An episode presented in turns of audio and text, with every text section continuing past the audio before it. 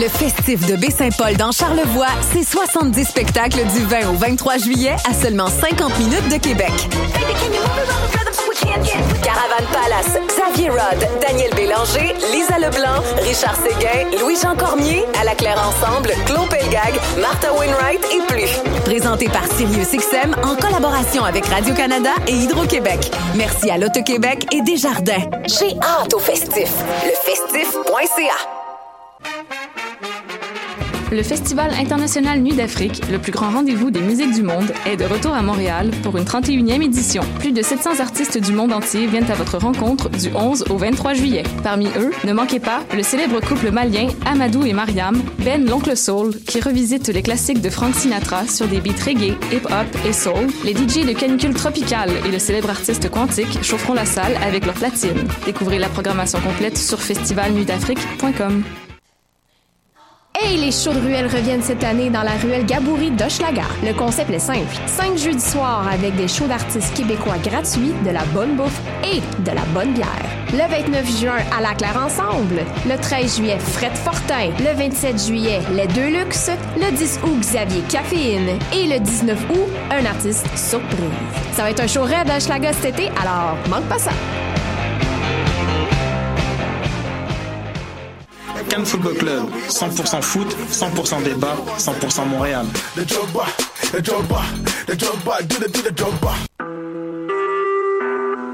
Vous écoutez Choc pour sortir des ondes.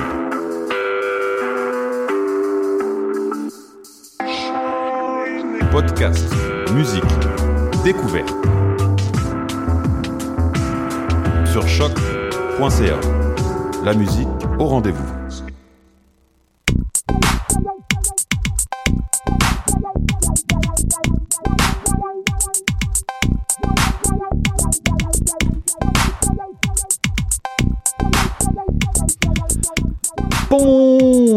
Bonjour à tous et bienvenue à cette édition 142 de Pop en stock, le podcast sur les ondes de choc.ca. Mon nom est Jean-Michel Bertillon, mais aujourd'hui, beaucoup de plaisir et beaucoup euh, d'amour pour le lieu qui m'accueille depuis si longtemps.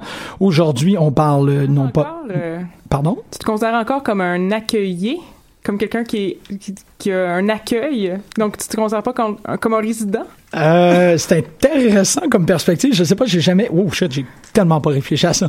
Mais c'est que je peux pas, en fait... C'est intéressant comme euh, En tournure de phrase. toute connaissance de cause, je pouvais pas dire ah euh, la, la ville qui m'a vu naître, puis là il y a Mm. quelqu'un qui écrit comme sur Facebook, ben c'est même pas vrai, t'es normalement niaiseux, puis je suis comme Ah, ok bon, je viens de Sherbrooke. euh, Hey, je savais pas ça. Moi, dans ma tête, t'es un, villier, un depuis toujours. je suis comme vraiment déstabilisé par cette information. What did you call me? Non, Le roi. non, euh, en fait oui, oui, je suis né à Sherbrooke, euh, euh, des mains de Jean Saint-Arnaud. En fait, euh, c'est pas n'importe qui. Je suis très content de connaître le nom de la personne qui m'a mis au monde. Mais euh, à l'extérieur du sujet actuel, aujourd'hui, nous allons parler de Montréal. Vous avez rencontré Hélène Lorrain. Vous Bonsoir. avez rencontré Rachel Hippolyte. Bonsoir. Et nous avons l'honneur et le privilège et le plaisir d'avoir aussi M. Will Straw avec nous. Bonsoir. Soir, jour, comme vous voulez. Ben oui. En fait, c'est pas podcast, comme vous voulez, euh. c'est comme l'auditeur le veut. Donc, la semaine dernière, j'avais commencé l'émission en posant cette question, mais en fait, en, pose- en répondant à une question que je me pose moi-même depuis longtemps, à quoi ça sert d'étudier la culture populaire. Et euh, je me suis promis que je ferais une esquisse de réponse à chaque début d'émission. Aujourd'hui, euh, soit de par le sujet, qui est euh, la ville, de par la festivité, qui est le 375e, euh, une date saugrenue s'il en est une, on parle euh, de l'exploration d'un territoire. Et en culture populaire, il arrive assez souvent qu'on parle de cette même exploration de territoire, mais qui est plus un territoire imaginaire. Ça nous permet un peu, avec cette étude-là, de flexer, de, forcer, d'entraîner nos muscles, sémiotiser euh, entre le référent et le référé. En fait, l'étude de la culture populaire, de l'étude de la culture populaire nous rend, nous entraîne dans notre capacité de faire des connexions, que ce soit entre les fictions, euh, dans l'usage euh, de la référence, aussi dans la fiction elle-même avec le foreshadowing, le callback, et dans le cas qui nous intéresse aujourd'hui, avec la compréhension même du territoire. Fait que je pensais à qu'est-ce que c'est étudier la culture populaire, puis qu'est-ce que c'est d'être capable de, de penser à une certaine phrase et voir l'émergence de toutes les significations par rapport à qu'est-ce que c'est de marcher une certaine rue et de voir l'émergence de toutes ces significations. Puis dire que en culture populaire, comme en histoire et en géographie, en urbanisme, on s'entraîne à voir des lieux non pas d'une manière singulière, mais d'une manière plurielle. Et Montréal, comme je vous disais, étant la, la, cible de grandes festivités pour l'année qui s'en vient, souligne énormément de cette pluri-interprétation des lieux, mais inévitablement, il y a quelques-uns qui vont en échapper. On ne pourra pas tout dire à propos de la ville dans cette année, surtout quand les activités les plus importantes, c'est de faire émerger des énormes marionnettes du fleuve Saint-Laurent. mais euh, on, va pas toutes les dire, mais aussi euh, on les on les crée beaucoup à l'occasion de ce 375e anniversaire. C'est très intéressant. C'est vrai, c'est très important, cette, notion-là. Mais aujourd'hui, on s'est dit avec Pop en qu'on ferait le regard autrement. On ferait le regard euh, alternatif, si on peut dire. Et on parlerait d'un Montréal qui ne sera peut-être pas célébré de cette manière-là. On va parler de du de, de l'underground, du, du, du, dark side, et ainsi de suite. Où on va questionner des, euh, des lieux connus ou des non connus, des personnalités que l'on connaît pas si bien que ça. Et c'est avec ça que j'envoie la balle à Hélène qui va nous parler de Jeanne Mance. Jeanne Mance, euh, oui, donc la cofondatrice euh, de Montréal, euh, qui a été instituée ainsi en 2012 pour le 370e anniversaire de la ville. Euh, Jeanne Mance est une figure qu'on connaît quand même à Montréal parce qu'elle est présente dans la toponymie, la rue Jeanne-Mance, des parcs aussi, euh, des écoles primaires et tout ça. Euh, deux statues quand même assez connues, une en face de l'Hôtel Dieu, où elle oui. est penchée, et une autre aussi au pied euh, de, du monument pour Maisonneuve, mm à la place d'Armes, où elle est agenouillée carrément avec un petit Indien là qui veut s'échapper de ses bras, on dirait. Là, il a pas l'air content. Non, vraiment pas. Ben, je comprends pourquoi. Ben, je sais pas. Il, il semble de, de, se débattre. C'est ce que j'allais dire. euh, et Jeanne qui est une figure qui est constamment revisitée justement à, à l'onde de, de, différentes interprétations. Et la dernière euh, interprétation qui est euh, à la mode, si on peut dire, ou euh, qui, qui, est bien sûr à la, qui est très présente, c'est Jeanne Mance, figure féministe. Et c'est pas faux, mais je trouve que c'est pas vrai. Fait que c'est ça que, mmh. dont je veux vous parler aujourd'hui. D'abord, quelques dates. Elle a été baptisée le 12 novembre 1606 dans une petite bourgade qui s'appelle Langres, dans la région du Champagne, en France. Et elle est décédée le 18 juin 1673 à Montréal. Même Maisonneuve n'est pas décédée à Montréal. Euh, c'est quand même, elle, elle a décidé de rester pratiquement tout le long. Elle a, elle a eu quelques voix. Une fois qu'elle est arrivée en Nouvelle-France, elle est retournée en France seulement une couple de fois, mais elle était euh, très attachée au territoire quand même. Euh, puis elle a décidé de pas partir. Quoique Maisonneuve a été quand même forcée à partir aussi. Donc, euh... She keeps it real. Oui, absolument. Very nice. Euh, euh, c'était une, une, infirmière laïque. Moi, j'ai pensé pendant des années que c'était une bonne sœur, que c'était une Mais religieuse. Oui, ça, ça.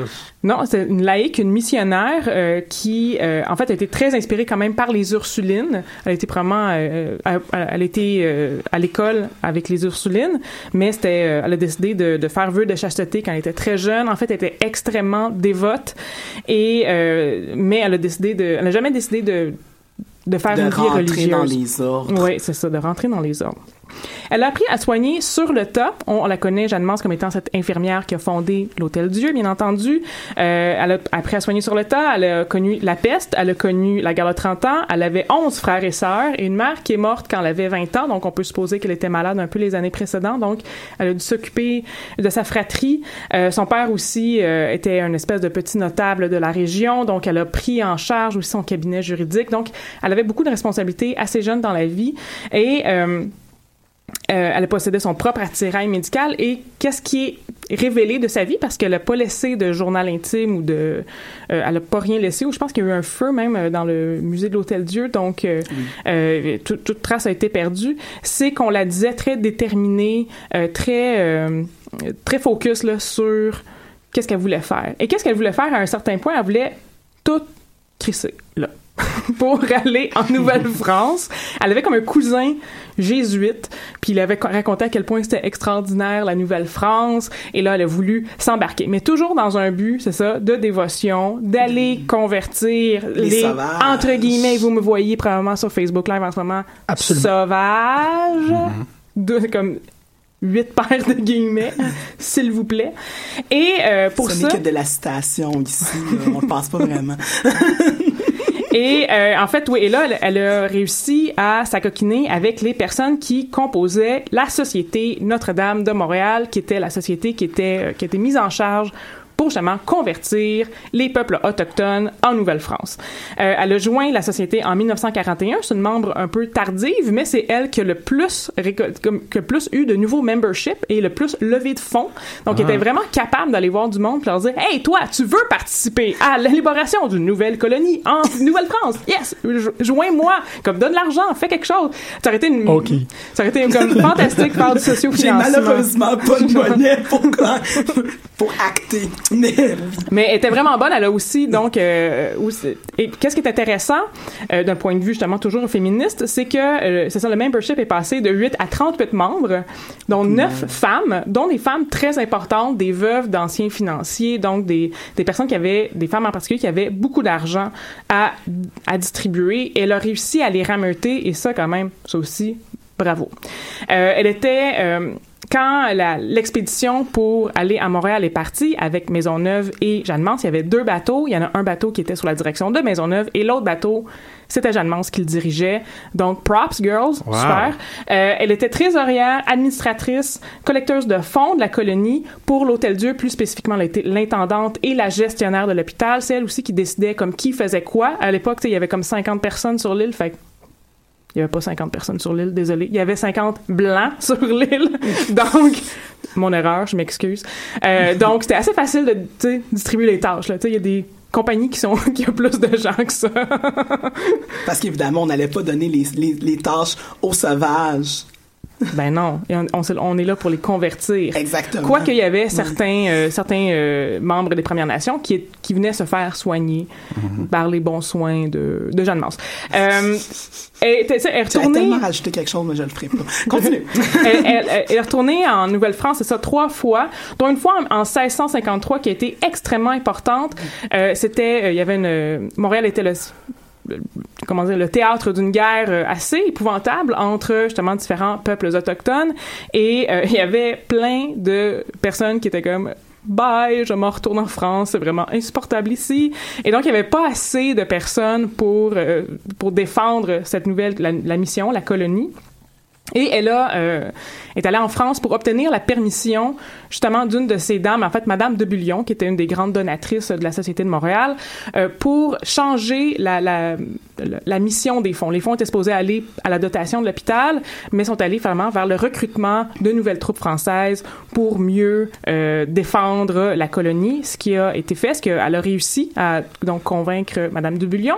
Elle est revenue avec plein de soldats et la colonie a, a pu euh, a pu comme juste exister, là, prospérer, le mot est encore peut-être un peu fort, mais juste exister et selon tous les, toutes les sources que j'ai lues, c'est ce geste qui a sauvé Montréal. S'il n'y avait pas eu cette, euh, cette euh, ce Mais la roue à Duboulion n'est pas nommée pour cette madame-là. Je pense que oui. Oui, alors c'est dur ou nommé pas les femmes? Euh, au moins, oui, oui, il y en a quand même quelques-unes, mais il y a, les, les, premières, les grosses rues de Montréal, euh, toutes les, tous les membres de la Société Notre-Dame de Montréal ont leur nom à quelque part. Ah. Et il y avait un monsieur de Bullion, mais il était décédé à l'époque. C'était comme un ministre euh, royal. À moins que ça soit pour le ministre qui a été nommé, mais en ce cas-là, genre, non, on s'en est fait passer une petite lettre. Non, c'était effectivement pour Madame de Bullion. Ah oui, elle connaît, elle connaît full ça en plus. J'allais chercher sur Wikipédia, mais ok, ça, euh, donc oui, elle a euh, donc selon toutes les, sources, elle a vraiment énormément contribué juste au fait que Montréal existe pour le long terme. Euh, en 1659 aussi, elle est retournée en Nouvelle-France pour recruter du personnel, trois sœurs, trois sœurs hospitalières. Donc, elle avait quand même une certaine euh, manière de recruter des femmes, ce qui est quand même pas mal hot. Mais aussi, et ça, je veux un peu comme finalement terminer là-dessus, conclure là-dessus, mais si vous avez des choses à ajouter, n'hésitez point. Jeanne Mance euh, a tout le temps été dans un cadre quand même très féminin. À ce qui paraît, euh, elle pouvait convaincre, elle pouvait justement lever des fonds, tout ça, mais toujours dans un cadre très doux, euh, très peu autoritaire. elle, était comme un peu ratoureuse, mais tout le temps gentille, de manière gentille. Et c'est là, moi, que je me questionne sur justement cet apport féministe. Euh, c'est sûr que c'est, c'est, très bien dire qu'une figure, euh, euh, une figure de femme de, du 17e siècle était capable de mener de, ainsi, mais je me pose la question en fait si l'appeler féministe aujourd'hui est plus un signe qu'une femme qui fait n'importe quoi, qui déborde un mm. peu du cadre féminin qu'on, tel qu'on le pense aujourd'hui. Euh, une femme qui déborde n'importe quoi, n'importe quelle manière, dans n'importe quel moment de l'histoire. C'est ça, comme c'est pas un signe justement que c'est encore le cadre féminin est encore là. Je me suis très très mal exprimée, je m'excuse. Non, mais c'est quand même une idée qui est assez complexe à, à verbaliser. Puis je comprends assez bien ce que, ce que tu veux dire, ou du moins j'ai lu la semaine dernière, puis ça fait comme sur papier c'était super bon, puis là je suis plus capable de le dire. Non, mais euh, oui, non. C'est comme c'est révélateur de qu'est-ce qu'on. Mais est-ce que la question que tu poses, c'est est-ce qu'il faut savoir ou penser qu'on est féministe pour être féministe, ou est-ce qu'on peut l'être ouais, est-ce que est-ce que c'est très bonne question. C'est un acte d'intention, c'est tu ouais. Parce que dans le fond, ah, c'est clair que Jeanne Mange justement par ses actions a fait des actions d'émancipation, mais est-ce que le féminisme est considéré justement dans tu t'émancipes dans cette volonté là d'émancipation? Dans le fond c'est mm-hmm. c'est comme si tu avais tu comment dire, tu t'émancipes en faisant oui, voilà, je sais, je le sais que je suis en train de faire avancer une cause. Mhm. Tu comprends? Mhm. Alors qu'elle était, elle semblait être surtout extrêmement motivée par l'amour de Dieu. oui, oui. Fait qu'on pourrait faire du féminisme rétroactif ou corriger le féminisme rétroactif. Oui. Ah. Ou euh, instituer genre un peu comme il existe du Christian metal, du, Christian feminism? Oui, cela existe. oui, ça doit exister en plus. Hein, du non, non, non, non, ça existe, je te confirme. du Christian metal ou du Christian feminism? Du Christian feminism. Oh, very nice. OK. Ah, c'est le fun. Il y, a des, il y, a du progrès qui se fait un peu de partout. Oui, mais le Christian feminism est quand même assez conservateur. je, je, pourrais élaborer longtemps, mais je le C'est pas, le, c'est pas le sujet d'aujourd'hui quand même. On a un autre épisode pour ça. Oui. ah oui, puis je voulais ajouter, c'est comme un, détail historique quand même que je trouve intéressant que, que rapport et, et pas rapport avec Jeanne Mance, mais au début, la, la colonie, c'était pour euh, donc euh, convertir les peuples autochtones de la Nouvelle-France. Puis c'est un peu par la force des choses qui se sont rendus compte que oups une ville était comme construite euh, de cela c'était vraiment une mission c'était vraiment comme juste un point d'attache avec quelques services pour comme une école, comme un, hôpital, pour aider les, les pour aider soi-disant à civiliser encore une fois entre gros guillemets les peuples autochtones. C'était pas dans un but de euh, de vraiment créer une fondation puis de créer comme on va créer une ville ici. C'était vraiment juste pour aider les pauvres âmes perdues que sont les sauvages ici. Là. un dépanneur à bière, un magasin de comic book. C'était ça, là. Oui, absolument, oui. Et, et, et, le Wi-Fi. Et le Wi-Fi. Oui, exact. Éventuellement. Euh, puis, ouais. puis là, ils se sont rendus compte, à, à, à force des choses, à un moment donné, ils se sont rendus compte que, hey, c'est vraiment pratique comme lieu géographique parce que si on marche un peu dans Montréal, si on suit la ligne, on peut dépasser les rapides de la Chine qui sont si dangereux mm-hmm. et si euh, destructeurs pour toutes les flottes de bateaux. Donc, si on s'installe juste un peu, genre, mm. la Chine, euh, on peut... Euh, on, on sauver beaucoup de troubles. Sauver beaucoup de troubles et avoir un accès vers une grande partie du territoire nord-américain et une ville peut ainsi naître.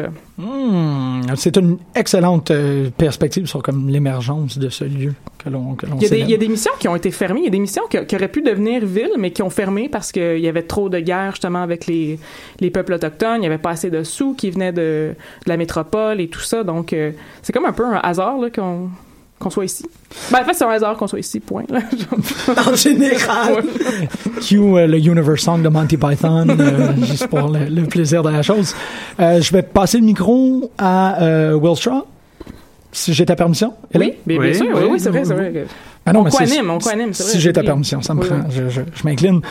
qui est James McGill, professeur James McGill, ben, en fait, James McGill, Professor of Urban Media Studies. Oui, mon nom, c'est pas James McGill, c'est ça. disons, qui, euh, oui, un autre. Euh, Il y a quand même quelque chose d'intéressant par rapport à ça, et qui a aussi été le directeur du McGill Institute for the Study of Canada. non, depuis un an, je ne le suis plus. Non, c'est ça, c'est réglé qu'il a été. Euh, feu, c'est juste, j'avais pas fait la biographie quand j'ai fait votre introduction, puis là, je suis comme, là, il y a, full professor à McGill. Full. Oui, hein? Professeur plein, oui. Ouais, ben oui, tellement plein qu'il y a un autre nom. C'est ça. on, te, comme James Bond, on te redonne un autre titre. Merci, Monsieur Straw. Maintenant, vous êtes aussi James McGill.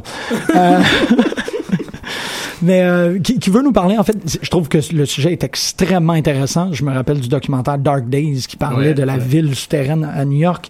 On va pas tout à fait parler de souterrain, mais on va parler de deux territoires qui chevauchent, le Montréal de jour et le Montréal de nuit. Oui, un peu ça. Et, euh, oui. et dans d'autres villes aussi, parce que... Oui, hmm. mais... Euh, parce que depuis, disons, 20 ans maintenant, je, mes recherches se sont concentrées sur la nuit dans les villes et euh, ça a commencé et ça continue avec euh, Montréal.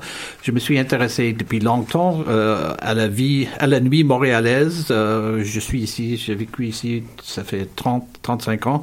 Euh, j'ai fait plusieurs études, disons, sur la musique disco à Montréal dans les années 70. je continue à poursuivre des recherches sur le crime et la corruption dans les années 50. Et aujourd'hui, je m'intéresse beaucoup à ce qui se passe euh, autour de la gentrification et ses effets sur la musique euh, et la culture de nuit à Montréal. Mais de plus en plus, je me pose la question, est-ce que Montréal est vraiment une ville de nuit, une ville nocturne. On a toujours tendance à penser ça. On dit que Montréal, le nightlife est plus dynamique qu'ailleurs au Canada, que Montréal est une ville festive qui ne dort pas. mais je suis originaire de la ville de Hamilton, ville industrielle en, en Ontario, où je suis sûr que vous n'avez jamais mis pied. Moi, j'ai jamais mis pied. Mais qui n'a pas de toute la réputation d'une ville de nuit. Euh, mais en fait, à Hamilton, il est plus facile à trouver des supermarchés ouverts à 24 heures, des restaurants. Ce sont des Tim Hortons, bien sûr. Mais, euh, et que dès mon ma dernière visite à Hamilton, je me suis posé la question, est-ce que Hamilton est plus une ville de nuit que Montréal? Euh, et la raison est simple. Pour Hamilton, les usines fonctionnent à 24 heures. Alors, les commerces restent ouverts pour servir des gens qui travaillent la, nuit. Um, alors qu'à Montréal, la nuit festive, c'est surtout une affaire des jeunes. À Hamilton, la nuit est peuplée par des gens plus âgés euh, qui travaillent dans les usines. Et puis, je suis allé récemment à Toronto où j'étais surpris. Euh, bon, on dit toujours Toronto, c'est une ville plate, tranquille, mais j'étais surpris de voir que les librairies, les supermarchés, les boutiques restent ouvertes souvent jusqu'à minuit sur certaines rues, ce qui est rarement le cas à Montréal. Mhm. Alors, j'aimerais peut-être vous poser à vous, euh, à vous deux, vous trois qui sont ici, euh, est-ce que Montréal, c'est vraiment une ville de nuit par rapport aux autres villes que vous connaissez peut-être? Je, moi, je, je, fais, je fais dodo à 11 heures, euh, mais what do I know? And I live in Unsick, tu sais, c'est comme super loin. Euh, mais moi, je me pose la question, tout, qui a un peu rapport, le discours sur Montréal comme étant cette ville si le fun, ouvert, décontracté. Moi, j'ai tout le temps l'impression que c'est une vaste supercherie. Je, euh, je, j'ai la misère, je le dis aussi, à filer d'autres villes, donc, mais je trouve qu'on n'est pas plus décontracté qu'ailleurs. Là. Il me semble qu'on est, on, fait notre gros possible comme tout le monde. Je suis pas certaine. Mais non? moi, non, non, non, mais ce que je voulais dire, c'est que je, j'allais, euh, j'allais aller dans la même voie par rapport à Toronto, où, euh, justement, la, la, surprise lorsque, lors de mes dernières lors de mes dernières visites à Toronto, c'est justement le fait que ça case tout le cliché qu'on ben peut avoir de cette ville-là, qui, qui est vraiment super intéressante, qui a des musées vraiment le fun, qui a, qui a, qui a une vie effectivement temps diurne que nocturne qui est intéressante. Puis c'est vrai par rapport au commerce 24 heures. Je me rappelle lorsque je suis allée visiter ma tante à Miami, en Floride, qui habite depuis euh, presque une vingtaine d'années maintenant. La première chose qui m'avait frappé, c'était justement de voir tous ces tous ces magasins euh, des Walmart, mais aussi des, des, plus petites boutiques qui étaient ouvertes 24 heures. Et mon et notre grand fun, dans le fond, sincèrement, une de mes attractions touristiques préférées a juste été de pousser mon chariot dans cette boutique-là à 2 heures du matin parce que j'étais juste ébloui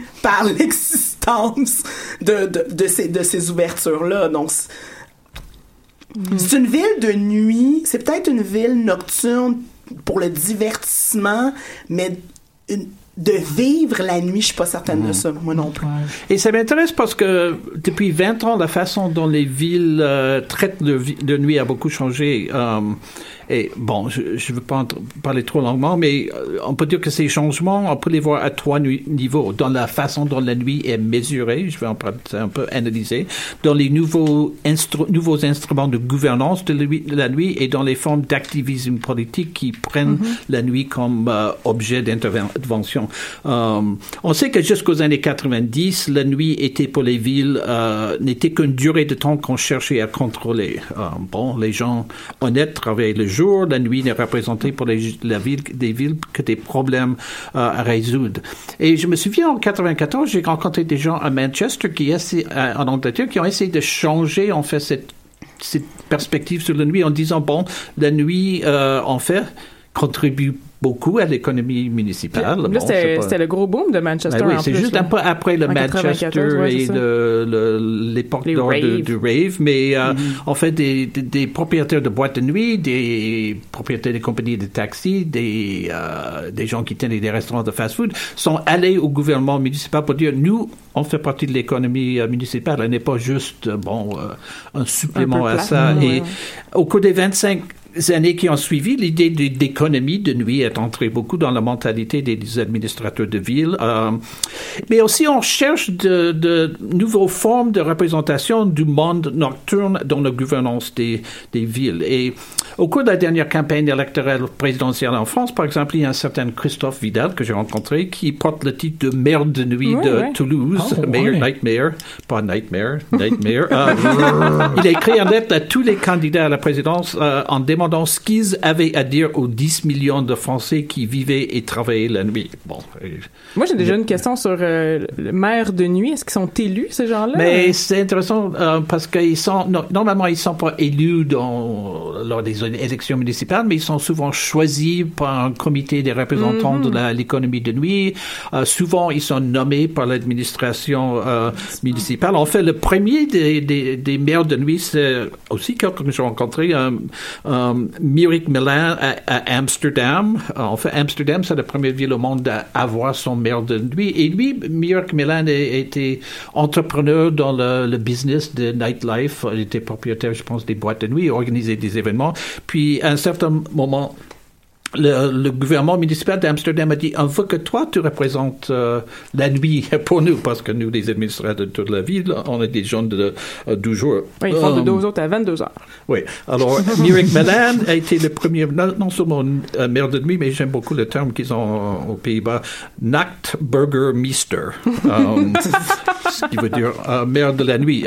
Puis après ça Londres a nommé cette année au mois de janvier je pense son tsar de nuit. Oh my God! Une femme euh, LGBTQ très intéressante, fait qui est américain, mais elle vit à, Londres depuis longtemps. New York va nommer ce qu'ils vont, ce qu'ils vont appeler euh, ambassadeur de la nuit. Est-ce que c'est euh, le premier en Amérique du Nord ou il y en a d'autres en Amérique? Euh, mais il y a Downtown Iowa City.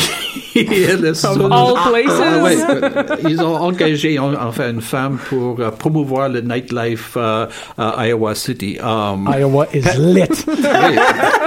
Paris a son maire de nuit. Ah, J'ai encore trouvé aussi le maire de, maire de nuit de Paris, qui ah, est un décadent, euh, qui, je pense qu'il n'est pas payé, ni même reconnu officiellement, j'en suis pas certain. Mais, mais c'est intéressant parce que notre maire à Montréal, Coder a joui avec l'idée de nommer un maire de nuit et, lors des premières élections, quand il a, été élu, on lui a posé la question est-ce que Montréal devrait avoir un maire de nuit? Mais il a dit peut-être, mais je pense que lui, il veut pas juste devenir le maire de, du jour de la journée. Il veut, ah, oui, euh, bon, point. à Toronto et Edmonton, ils en parlent aussi. Um, et c'est intéressant pour moi l'idée que euh, les gens de la nuit, les 10 millions français, par exemple, dont Christophe Vidal a parlé, est-ce que c'est l'équivalent d'une circonscription électorale? Est-ce que c'est comme un territoire qui doit être représenté mm-hmm. dans la gouvernance municipale. Il y a beaucoup d'endroits maintenant où on dit oui, euh, on a autant de droits d'être représentés comme population de la nuit que ceux qui vivent dans Hansek ou Saint-Michel ou un autre quartier plus euh,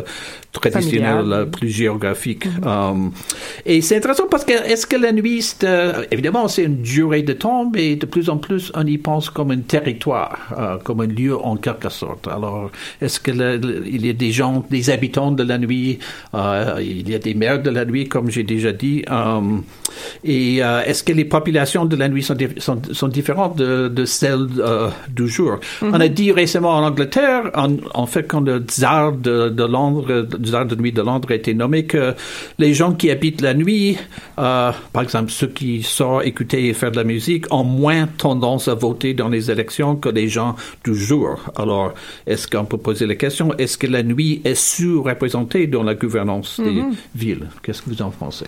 Ben moi je me souviens quand euh, je sais pas si tu vas parler du euh, scandale du divan orange euh, parce que Oui. c'est- Oui. Oui. très Oui. symbolique euh, de toutes les, les tensions qu'il y a à Montréal par rapport au euh, euh, à la vie de nuit. Euh, c'est- C'était fou à quel point c'est un enjeu polarisant parce que d'un côté il y a euh, les, les, les personnes qui c'est ça les, plus des fêtards donc qui vont sortir tard le soir et euh, euh, d'un autre des, des personnes qui étaient qui, qui ont vraiment été très rapidement étiquetées comme des personnes très plates, euh, qui ne savent pas Mhm. profiter de la vie, donc un peu anti-Montréal, parce que Montréal a cette brand-là qu'on profite de la vie, tout ça, même que je pense que c'est pas, je pas vrai, mais bon, ça c'est une autre question. euh, et, et, et non, il y avait comme moi j'ai lu euh, un argumentaire de la- de l'administration municipale en fait de l'arrondissement qui disait chaque personne a le droit à une quiétude, chaque résident a le droit à une quiétude. Et c'est bien plate, mais le divan orange ne, fournit pas cette quiétude-là. On doit trouver Et même un si tu moyen. achètes un tu sais. condo à, deux- euh, à deux pieds de, du boulevard Saint-Laurent et de Louth sur Rachel, tu as droit à la quiétude. C'est- C'était ça leur argumentaire. ça tu sais. leur argument. Ouais. Euh, et puis même si tu le sais qu'il y a, y une vie de nuit dans, dans, dans ce dans, dans ce quartier-là, dans ce coin de rue-là, et, et je- j'étais, je sais toujours pas quoi penser, mais quoi que Mhm. on n'est pas obligé d'avoir une opinion surtout dans la vie là. Mais c'est euh, c'était c'était- ça, c'était super polarisant. Puis les, les, les- je pense que c'était une dame d'ailleurs. Je pense que son nom avait peut-être même circulé dans les réseaux sociaux. Comme tu sais, il y avait beaucoup de haine là, chargée envers cette dame qui continuait à appeler la police pour le, le divan orange, le son du divan orange. Comme- Parce qu'en même temps, ça devenait, tu sais, cette, cette dame-là, pour le meilleur et pour le pire, devenait l'emblème de l'anticulture. Ouais. Parce Oui, que le oui. divan orange, c'est quand même, c'est pas un lieu anodin, c'est un Non. lieu qui est reconnu comme pour sa relève, pour son, tu sais, son importance comme plaque tournante musicale pour la ville de Montréal. Fait que le fait qu'elle se plaigne du bruit, c'était pas l'intolérance face au bruit, c'était on, on, on- c'est la culture. On, on Ouais, fait, on, on développe de la culture actuellement. Madame, s'il vous plaît, laissez-nous faire de la culture en Mhm, paix. Puis c'est c'est super intéressant parce que euh, ça me rappelle euh, Midnight Nation de J. Michael Straczynski et Steve Dillon. C'est un, c'est un Ouais. graphic novel Ouais. où dans la préface, Straczynski explique que euh, parce qu'il prenait des longues marches la nuit pour aller chercher son inspiration, Straczynski qui est l'auteur de Babylon 5 et de Sense 8, euh, il, il dit que le jour, il passait dans un parc où il y avait des familles et le soir, il passait dans un parc où il y avait des, des junkies et des, des, des gens de, de la faune euh, nocturne. Et il était surpris comment un territoire pouvait être occupé par deux faunes totalement différentes. Fait que je trouve que ça a énormément de résonance avec ce que vous dites, que oui, il devrait avoir quelqu'un d'autre qui s'occupe de ça parce que c'est pas la même place. C'est un... C'est intéressant, par exemple, dans le, le quartier Oberkampf à Paris, bon, où il y a eu depuis deux, mais cinq ans une lutte entre euh, les propriétaires de bars et les résidences. Et mais ce qui est intéressant, c'est que chaque, de chaque côté, ils réclament la tradition. Alors, les propriétaires de Ah. bars disent ça a toujours été un bar festif, un bar de, euh, de de- sociabilité, et les résidences di- disent non, non, ça a toujours été un quartier de famille tranquille. euh, Ah, wow. euh, et tu vois des, des affiches sur les bars euh, euh, contre la bistrophobie. Je trouve ça Oh, fascinant, wow. ce, ce mot bistrophobie. Ah, vous, vous, ayez- vous détestez les bistrots, mais il y en a là, on fait partie de l'histoire du quartier. euh, alors qu'à Montréal, on voit les, les, les pancartes euh, la nuit, la bru- le bruit de nuit. oui, oui, beaucoup, ouais. beaucoup, beaucoup. C'est intéressant aussi parce que le, représente, le conseiller municipal du plateau m'a dit que on sait qui va se plaindre et ça n'a rien à voir avec nécessairement l'âge, mais c'est le pays d'origine. Ceux qui viennent d'un pays où on, Oh, ouais. on s'attend à ce que la police vous aide, ils, ils vont être les premiers à appeler. Ceux qui viennent des pays où on a un peu peur de, des policiers, on n'appelle pas. Elle a dit en fait que ce sont surtout les Européens de l'Ouest, elle a nommé un pays que je ne vais pas nommer, euh, qui se plaignent le plus souvent. Euh, c'est les Français, mais... OK. Mais je vais vous renvoyer une question par rapport à ça. Quel quartier à Montréal est-ce que vous pensez qui change le plus du, de la nuit au jour? Hochelaga. Ouais? ouais. Je dirais Le- rapidement. Ah, une- je- Il y ouais. avait Centre-Sud. Mile X ou Hochelaga. Ouais. Centre-sud, peut-être. Mais ça revient à l'excroissance Ouais. de Schlaga, dans le fond, après le viaduc, là. Mais... Oui, parce que j'ai vu, euh, je me suis promenée dans Hochelaga l'année dernière une couple de fois, puis euh, c'était 16... Quoique un jour, il y a quand même une grosse mixité sociale, mais. euh, La nuit, la nuit, oui, j'avais à fait. un peu peur, ce qui m'arrive jamais dans Unsick. Wow, Même s'il a normalement, personne.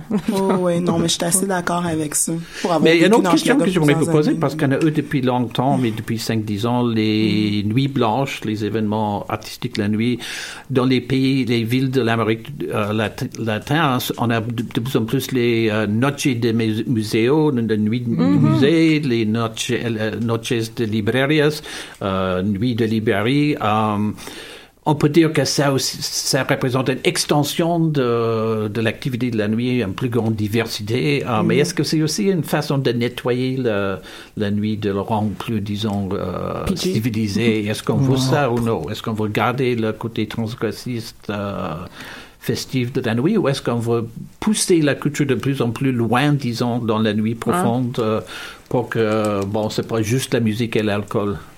Hmm, bonne question. Comme Ouais, le parc. Émile Gamelin, en gros, là. Comme cette Oui, idée-là oui, que c'est un Ouais, me là, ils ont mis le jardin, c'est comme, tu peux plus rien. C'est ça, exactement. Disturbing the peace, c'est comme, tu peux plus faire ça, là. là.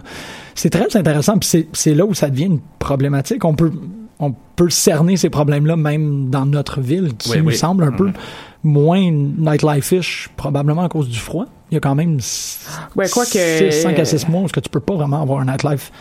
C'est ça, mais les, les, les, les mois qu'il y en a un, euh, watch out, là. Oui, c'est ça, mais ça, c'est, c'est, retour du réprimé, là. Les gens sont tellement tannés d'être à l'intérieur de chez eux que le, le, le 23 avril sont en, sont en petites shorts. en yeah, let's do it!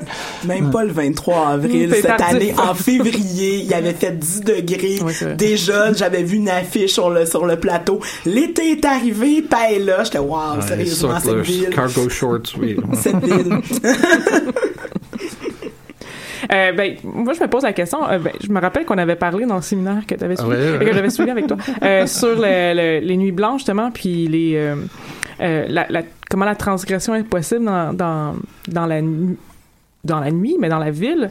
Puis les. je- J'ai pas assisté à beaucoup de nuits blanches dans ma vie, mais oui, il y, y a comme tellement une. Des, des, des manières justement de, de gouver- des une nouvelle manière de gouverner la Mhm. nuit. Donc, on va faire un gros événement comme ça, Une On va nuit par année. cadrer an, ouais. l'activité, puis euh, Ouais. puis euh, toute le, euh, c'est le- le- la cooptation capitaliste là, qui vient avec ça, donc euh, présenté par Budweiser. C'est, c'est pas Budweiser, mais le lait, genre, je sais pas, Mhm. comme un truc familial. C'est le lait. C'est le lait. En partie, oui. Euh, donc, jusqu'à quel point ça, on perd de cette euh, du sentiment un peu justement de rébellion, comme quand on revient Ouais. à 2-3 heures du matin en bicycle, euh, moi j'ai un petit frisson là de « Ooh, I'm so wild tonight », genre, parce que c'est ça, d'habitude, je dors à 11 heures. Mais euh, là, dans, dans la nuit blanche, il y a, y, a, y a un, il y a un frisson comme de communauté qui est très agréable, mais euh, Mhm. il- c'est très legit, là, c'est extrêmement legit.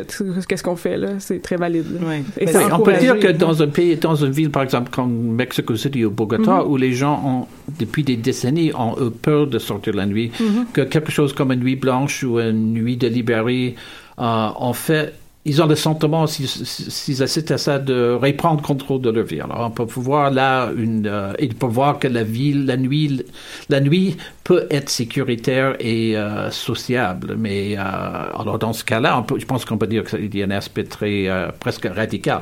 Alors qu'à Montréal, euh, on a plus tendance à, à penser que le gouvernement ne veut que tout se passe au quartier des spectacles. Alors, Il veut mettre tout ça. A- il y a eu la crainte, il y a 3-4 ans, que l'administration municipale voulait que il n'y avait- il n'y a pas de musique à Montréal ailleurs que dans le, le quartier des spectacles. En fait, ce qu'ils voulaient vraiment, ils ne disaient pas, c'était de faire en sorte que le divan rouge ou la Casa Ah. Populaire fermerait. Mais euh, c'est pas, disons. Ça fonctionne pas comme ça. Non, Non. machiavélique comme plan.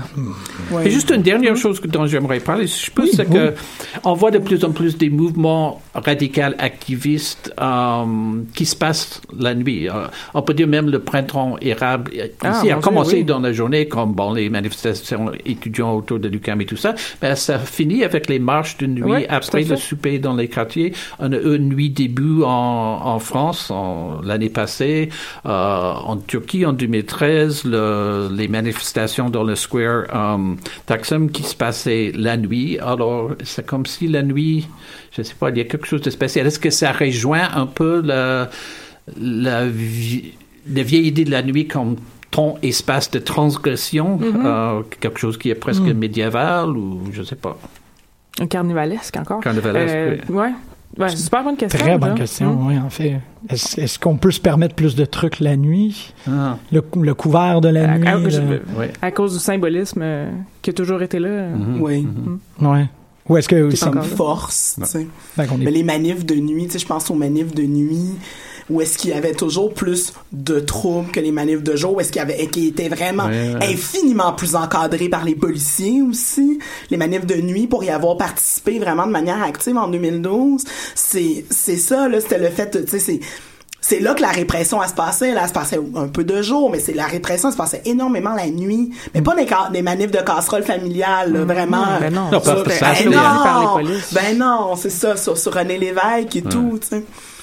Il y a aussi des mouvements comme en Inde euh, pour les femmes. On a eu depuis, dans les années 70 ici le mouvement aux États- aux États-Unis aussi le mouvement euh, Take Back the Night de la part des femmes. Mais depuis un, mais cette année l'année passée en Inde on a vu un mouvement euh, qui utilisait beaucoup le hashtag I will go out. Les femmes qui travaillent dans le secteur haute technologie qui veulent quand ils sortent de travail à 11 heures pouvoir marcher dans la rue, aller dans un bar et se font Vivre, bien, bien sûr ouais. harceler. euh, alors il y a des mouvements très très intéressants et radicaux au Brésil aussi, c'est la même chose. Le, le droit de si la ville est devenue le nouvel territoire du fun, de- des événements culturels, avoir le droit de pouvoir participer à ça en sécurité et paix est devenu très important. Ben, on va. Mon Dieu, on- ça pose plein de questions. J'aime ça, les chroniques qui, qui posent euh, plein de questions. Merci, super Will. ouverte. Puis que là, tu- ça te permet Ouais, de ouais, réfléchir dans ta percoler. tête. Et Rachel, est-ce que tu penses que tu es capable d'appliquer ces trucs-là à Saint-Michel? Euh, je le sais pas. J'ai comme je, je sens plein de pression sur mes épaules. Faudrait que je me fasse élire, ce qui arrivera pas. Euh, Ah, ouais, non, je, je le sais. J'ai plusieurs, euh, j'ai disons que j'ai plusieurs amis qui seraient euh, en désaccord avec mon affirmation que je me présenterai jamais en politique. Mais do it, do it. non. Euh, alors euh, oui, donc c'est ça. Je vais, je vais parler de Saint-Michel. Euh, Puis euh, pour quelques raisons. En fait, ce que je trouve intéressant dans le cas de, de Saint-Michel, c'est que euh, c'est à la fois un quartier qui peut être euh, pas représentatif, mais comment je pourrais dire ça, euh, symbolique de comment un quartier industriel se développe pas ou, ou finalement se finit par se développer dans le cas de Saint-Michel moyennement. Euh, pour ça et aussi pour l'aspect communautaire de Saint-Michel euh, qui la la vie communautaire de Saint-Michel s'est beaucoup articulée, surtout à partir euh, des années 30, c'est beaucoup articulé avec l'immigration qui est arrivée dans son territoire, les Italiens par la au début qui se sont déplacés vers Saint-Léonard. Dans le fond, ils sont partis de la petite Italie, dans le cas des, des Italiens, ils sont partis de la petite Italie, ils sont allés dans Saint-Michel, puis après ça, ils sont allés à Saint-Léonard. Euh, euh, les Portugais, Même même chose. déplacement.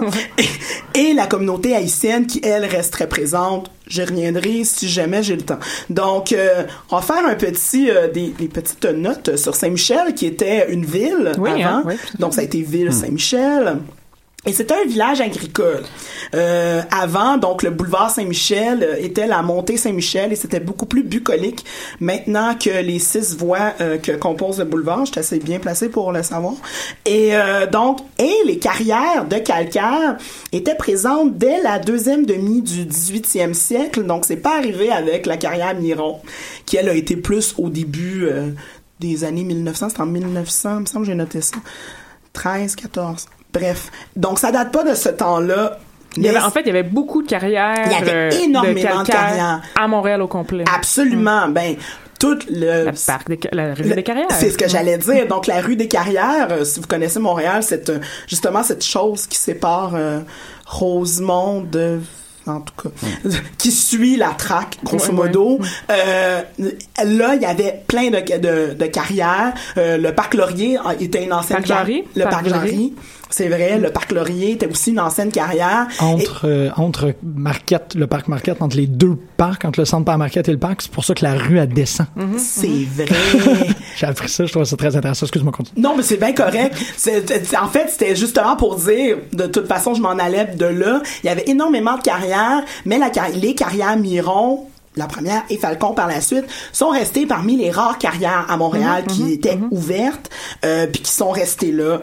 Euh, puis l'apogée des carrières, donc c'est ça, a eu lieu des deux carrières, des carrières Miron et Falcon, a eu lieu dans les années 60 et 70 avec leur agrandissement respectif. Euh, il y avait de la, il restait de la place, donc. Oh, et là, à ce moment-là, c'est ça, ça s'est étendu, étendu, étendu, et euh, c'est devenu un quadrilatère énorme qui a été délimité par l'autoroute au sud, puis neuf à l'est, à l'ouest, l'autoroute. Là, À, l'ouest, c'est pas Papineau? Papineau, oui. Oui, c'est ça. À l'ouest, c'est Papineau. Ben oui, l'autoroute est par là, excusez. Je fais des mouvements de même. Euh, puis, euh, donc, avant, donc euh, dans les années 80, les deux carrières occupaient quand même 46% du territoire michellois. Hum. ce qui est quand même énorme quand même. Tu dis, dans le fond, Saint-Michel, en gros, c'était les carrières. oui, oui, oui. Il y avait, bon, il y a des habitations, puis euh, petite anecdote personnelle, euh, je suis né dans Saint-Michel, euh, sur le boulevard Pineuf et justement on parlait de Pineuf qui était délimité à l'est par les, deux carrières donc j'habitais en face de la carrière de la carrière Francon à l'époque puis un de mes plus vieux souvenirs de d'enfance à vie c'est de de sortir de chez moi puis donc la carrière Francon qui à l'époque euh, était vers avait fermé mais depuis peu et euh, c'est un immense champ jaune lait. Mais moi, j'ai. J'avais pas le droit d'aller. Comme, mettons, les Shop Angus, pendant longtemps, ont défini le paysage de, de Rosemont, puis de, comme du la limitrophe euh, plateau finalement puis il y avait une vie étant donné qu'il y avait tellement d'ouvriers il y avait une ville une vie qui a été construite autour des Japengus. Est-ce que c'était le même cas à Saint-Michel? Euh, oui, euh, de manière moins intense, mais oui, quand on va sur le boulevard, en fait, tout ce qui est sur les avenues vers l'est, euh, sur Saint-Michel, il y a des maisons, il y a des choses qui ont été faites justement au sortir des deux grandes guerres pour accueillir ces, les travailleurs, tous ces ouvriers-là, oui. Euh, mais beaucoup d'entre eux, justement, donc ça situait euh, au, dans, le, dans le pourtour de Pineuve vers l'est plus, dans ce qui va devenir Saint-Léonard par la suite. Euh, un peu plus en bas aussi, pas loin du, du métro Saint-Michel, du même nom, donc en bas de l'autoroute. fait que ça s'est vraiment développé comme autour un peu comme effectivement un peu comme les Shop Angus. D'ailleurs, c'est ben je vais en parler plus tard mais les Shop Angus, dans le fond, c'est l'antithèse de Saint-Michel en termes de développement. euh, puis c'est ça. Donc, euh, je vais revenir là-dessus un petit peu. Donc, après la, fermeture des carrières, des deux carrières, Miron et Francon, euh, Miron en 88, Francon en 86, euh, il y a eu des manufactures de tissus et d'autres, donc plusieurs manufactures de vêtements qui ont été faites à ce moment-là et qui ont côtoyé les, les carrières. Dans le fond, l'emploi d'entreprises privées s'est déplacé des carrières vers ces, euh, ces euh, manufactures-là. Euh, mais c'est un des rares, c'est ça je revenais, donc un des rares, mais Francon, Francon, Miron, ça reste quand même le c'est de là, de, la, de cette carrière-là que sont sortis énormément de, du béton de nos, euh, des lieux importants de notre ville. La gare centrale, entre autres, l'hôpital Sainte-Justine, le stade olympique, la voie maritime du Saint-Laurent. Donc, euh, c'est grâce à, c'est grâce au, au, béton de Miron. La place Ville-Marie, et ah, ouais, la place d'une Marie, Oh que oui, oui, oui, une bonne une partie. Et le complexe des jardins. Bon, euh, pour ne nommer que quelques exemples de, de lieux quand même emblématiques montréalais euh, qui ont eu euh, d'une façon ou d'une autre euh, les les traces finalement de les traces de Miron absolument, mm-hmm. de Miron, la carrière et non pas le, le poète, quoique. Puis donc, euh, suite à, à ce moment-là, les protestations euh, de Miron ont fait que euh, la ville de Montréal a racheté les territoires des deux carrières en 84 dans le but de les fermer respectivement deux et huit ans plus tard. D'ailleurs. Mais, mais c'était pas devenu des des des dons par ordure, les deux? Absolument. C'est ça l'affaire. C'est ce que je pensais, oui. Hum. Il va au vélo souvent, oui. Exactement. C'est en fait. Des sites d'enfouissement. Voilà, c'est le mot que je cherchais. Oui, absolument. Des tombes. Euh... non, mais c'est exactement ça. Dans le fond, ils ont fermé, mais dans le cas de Miron, parce que Franck, ok, dans le cas de Miron, il y a eu effectivement, ça a été une dompe. Ça a été un, site d'enfouissement euh, des déchets euh, qui a été très important. Euh, c'était, dans le fond, de l'endroit où on tirait le béton. Saint-Michel est devenu la poubelle de Montréal. Euh, c'est ça. Et, euh, Il y a aussi du skateboarding. Euh, Taj Mahal. Le Taj Mahal Taz, est là, ouais. c'est vrai, c'est vrai. Puis après, il y a eu le cirque. Euh, plus Ça, on tard. va en parler, oui. On va en parler éventuellement. Euh, donc c'est ça. Puis euh, j'ai- comme euh, non, c'est ces lieux là, euh, c'est devenu un, un site d'enfouissement donc. Puis euh, Francon, ça- puis bon, par la suite il y a eu euh, le complexe environnemental qui fait que bon, il y a du biogaz et tout ça, mais il reste tout de même, euh, j'avais noté ça quelque part, il me semble 75 hectares que c'est encore de l'enfouissement dans ce coin-là. Ça, à ma très grande surprise, moi je pensais que c'était complètement évacué, que ce n'était rendu qu'un qu'un centre de recyclage et tout ça, mais il y a encore une petite partie C'est là qu'ils font le compost, ça doit être ça. Exact, probablement, oui. Mais qui, qui existe encore, euh, ce site d'enfouissement-là.